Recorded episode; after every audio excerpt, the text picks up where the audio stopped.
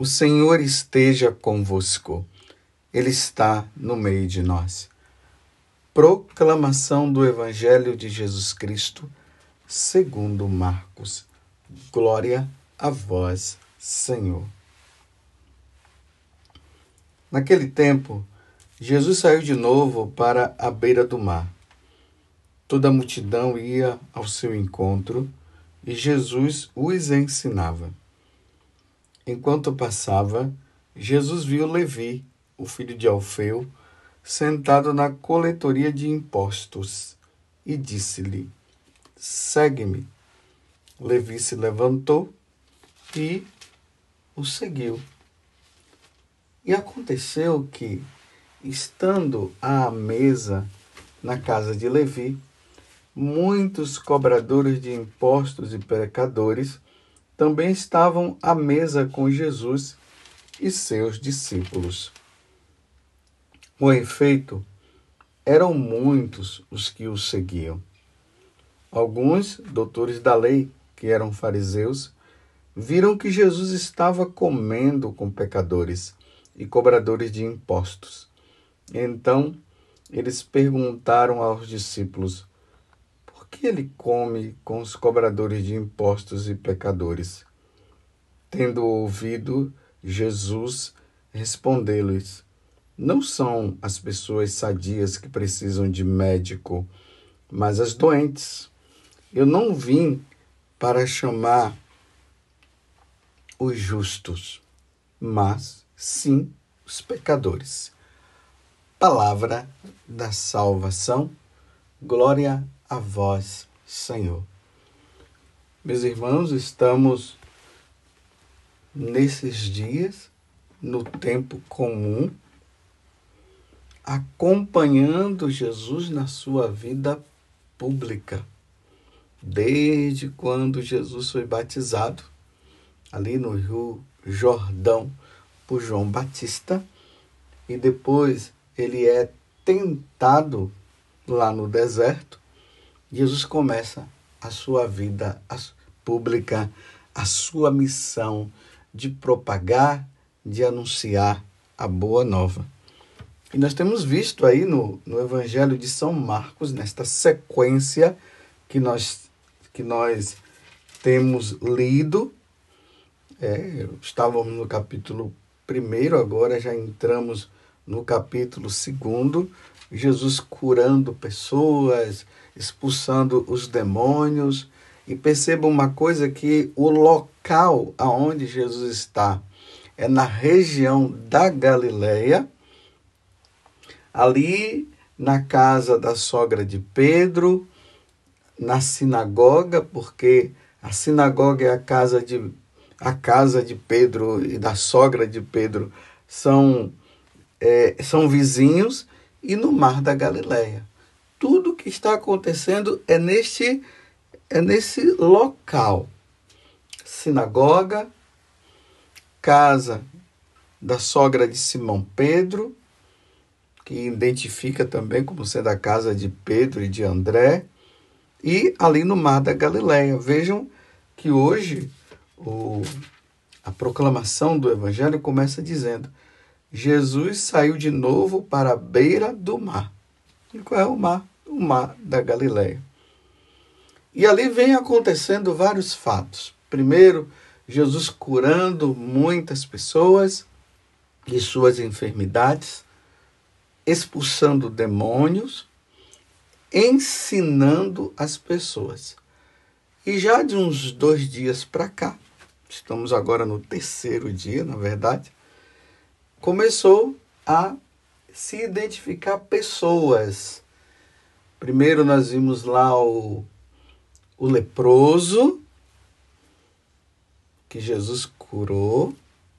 Depois o paralítico, que foi levado ali na casa da sogra de Pedro.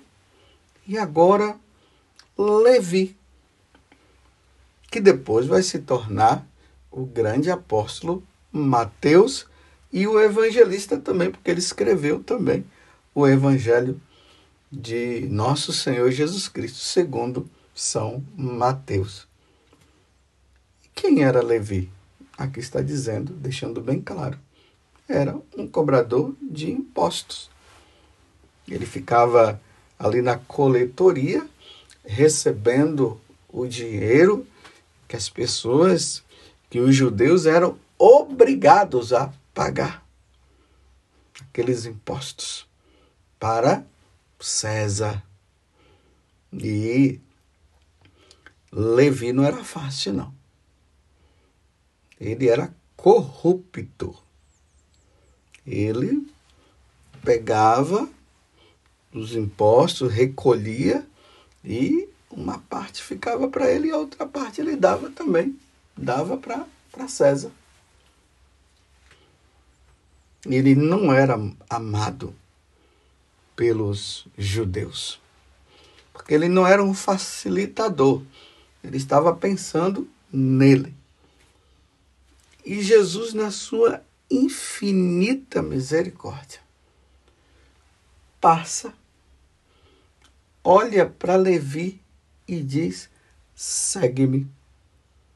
E aqui Marcos deixa bem claro: Levi se levantou e o seguiu. Alguma coisa o impulsionou que ele acabou deixando. Provavelmente, é, provavelmente não, Levi ouviu a fama de Jesus. Mas continuava ali naquela vidinha de corrupção. E Jesus querendo salvá-lo. Porque muitas vezes nós olhamos esse evangelho e nós vemos apenas assim é, Levi que seguiu Jesus e se tornou um apóstolo. Sim, é claro, isso também. Mas Jesus é Jesus, Jesus é Deus. Jesus viu muito mais do que um seguidor dele que seria um apóstolo depois, mas um homem que estava numa vida de perdição e que poderia perder a sua alma.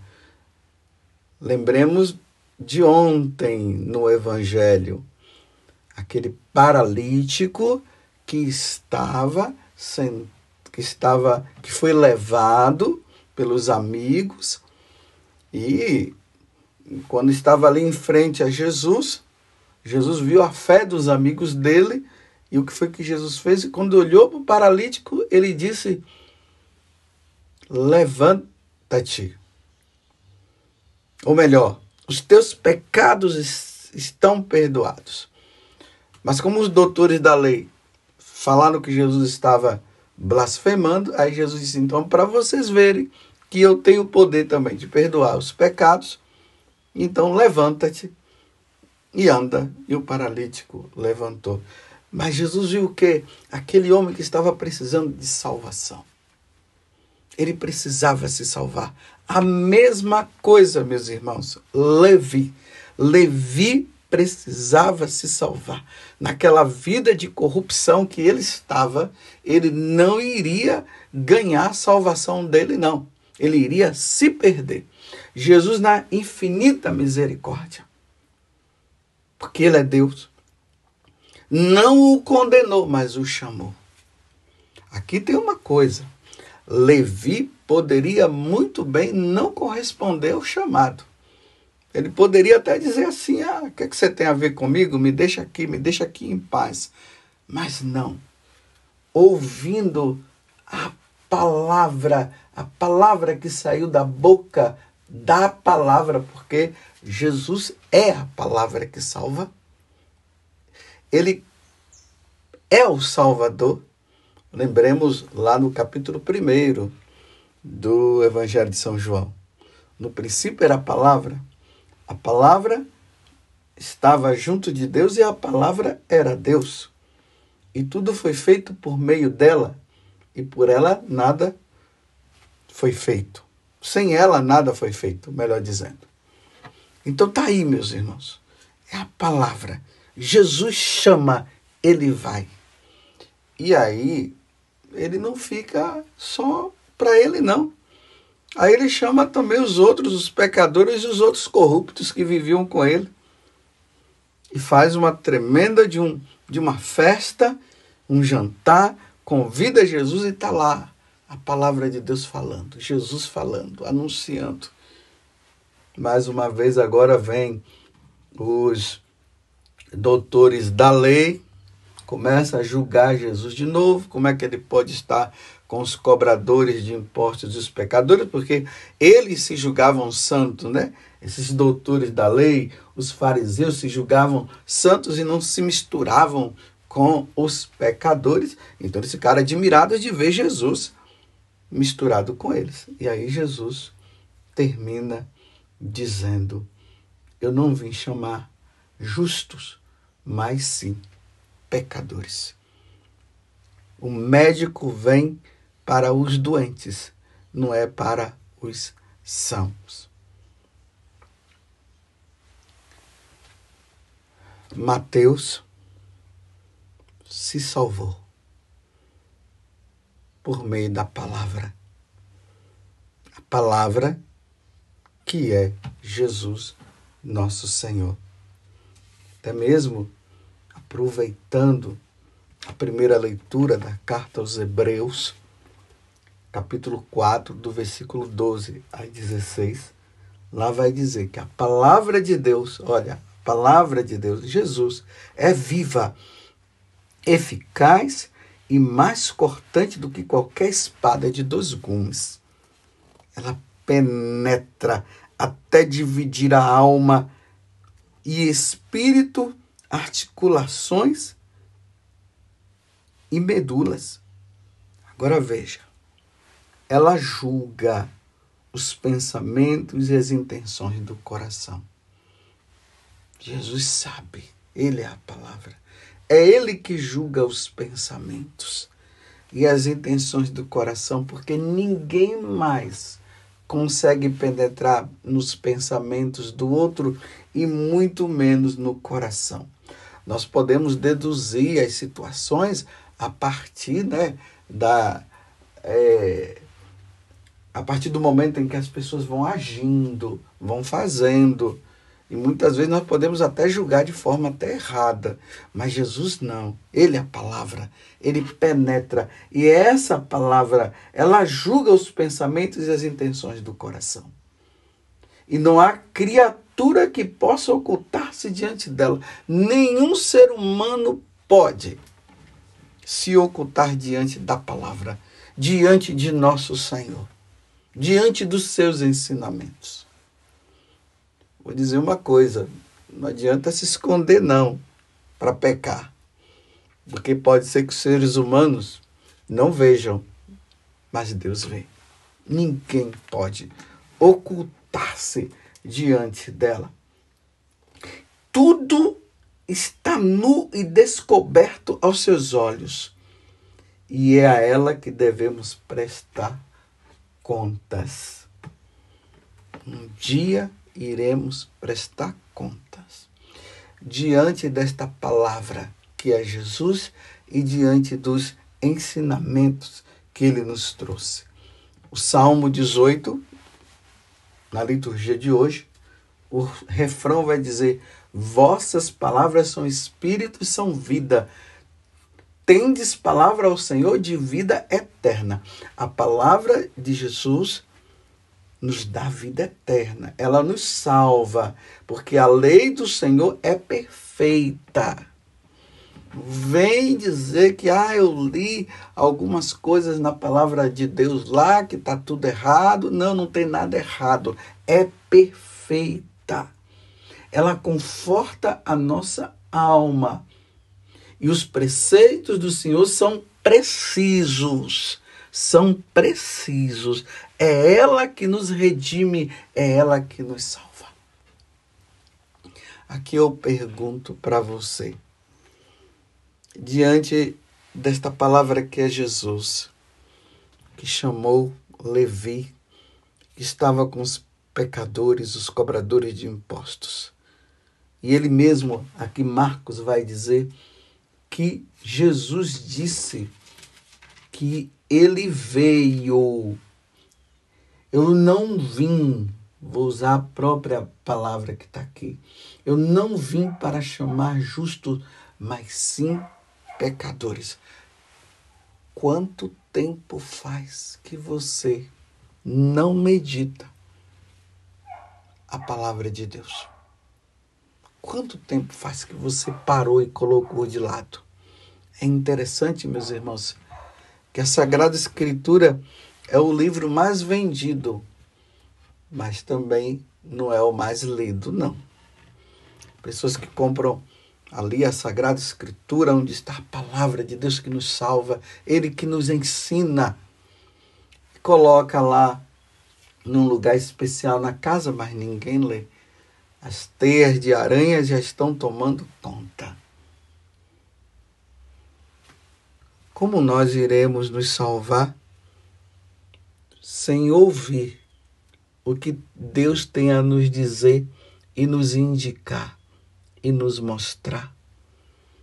Lembremos que lá no Antigo Testamento Deus disse que Ele ia colocar no coração das pessoas uma fome da Sua palavra. Sede também, mas fome da Sua palavra. O mundo de hoje, se os homens estão se perdendo, é porque não estão ouvindo a Deus. Não estão meditando a palavra que cura e que salva que nos liberta das entranhas e das amarras do pecado e das garras de Satanás. Você tem lido a palavra de Deus? Seremos julgados por ela. Um dia eu, quando Deus me chamar, eu que anuncio essa palavra, que na minha insignificância, mas com auxílio de Deus, eu ajudo você a, a compreender, mas eu ajudo você a compreender a partir daquilo que eu medito, que eu leio todos os dias. E ali, consultando os santos padres, que a igreja nos deixou como esse depósito da fé eu medito para mim e depois medito e, e, e levo para você. Por eu ser sacerdote, eu tenho essa obrigação de ter que falar, de ter que anunciar. Você tem lido a palavra de Deus? E como eu estava falando antes, um dia, tudo que eu falei, tudo que eu ensinei, eu irei prestar contas a Deus do que eu vivi e do que eu não vivi. Peço muito a Deus a graça da fidelidade. Que Deus me dê a graça da fidelidade. Tem pessoas que por preguiça ou até por medo de Deus, porque nós não devemos ter medo de Deus assim, não é nesse sentido, ele diz: Eu não vou ler não a palavra de Deus, porque lá vai começar a falar coisas que eh, eu gosto de fazer e vai dizer que é, que é para eu não fazer. Ignorância. Me desculpe, burrice. Não quer se salvar, não? Quer se perder? Está premeditando para depois, quem sabe, chegar diante de Deus. Eu não sabia. Não sabia o quê? Sabia sim. Não, você não quis e se escondeu, fugiu. Nós não podemos fugir da palavra. Nós precisamos buscá-la, porque ela veio para nos salvar. Eu não vim para chamar justos mas sim os pecadores. Aonde tiver um pecador, Deus está ali a nos falar e está dizendo: saia, saia, saia, vá por aqui, vá por aqui, não vá por aí, porque senão você vai se perder. Foi isso que Jesus veio nos fazer. E era isso que acontecia quando as pessoas ouviam. Imagina, Levi sentado na coletoria de impostos, na corrupção Jesus passa e diz: segue-me. Olha a palavra, segue-me. E ele o seguiu e nunca mais o abandonou. E aonde é que está Levi agora?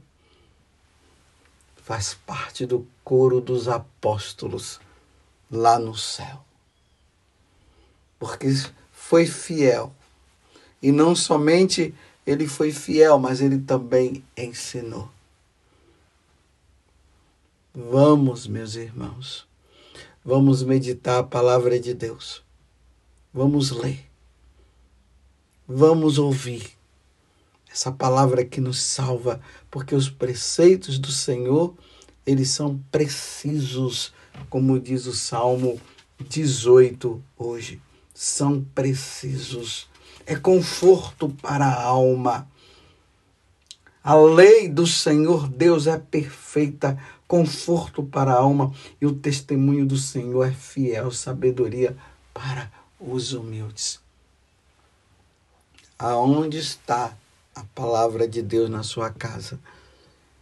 E se você não tem, adquira e sente-se e reserve um tempo para ouvir o Senhor que salva. Louvado seja nosso Senhor Jesus Cristo, para sempre seja louvado, e a nossa mãe, Maria Santíssima.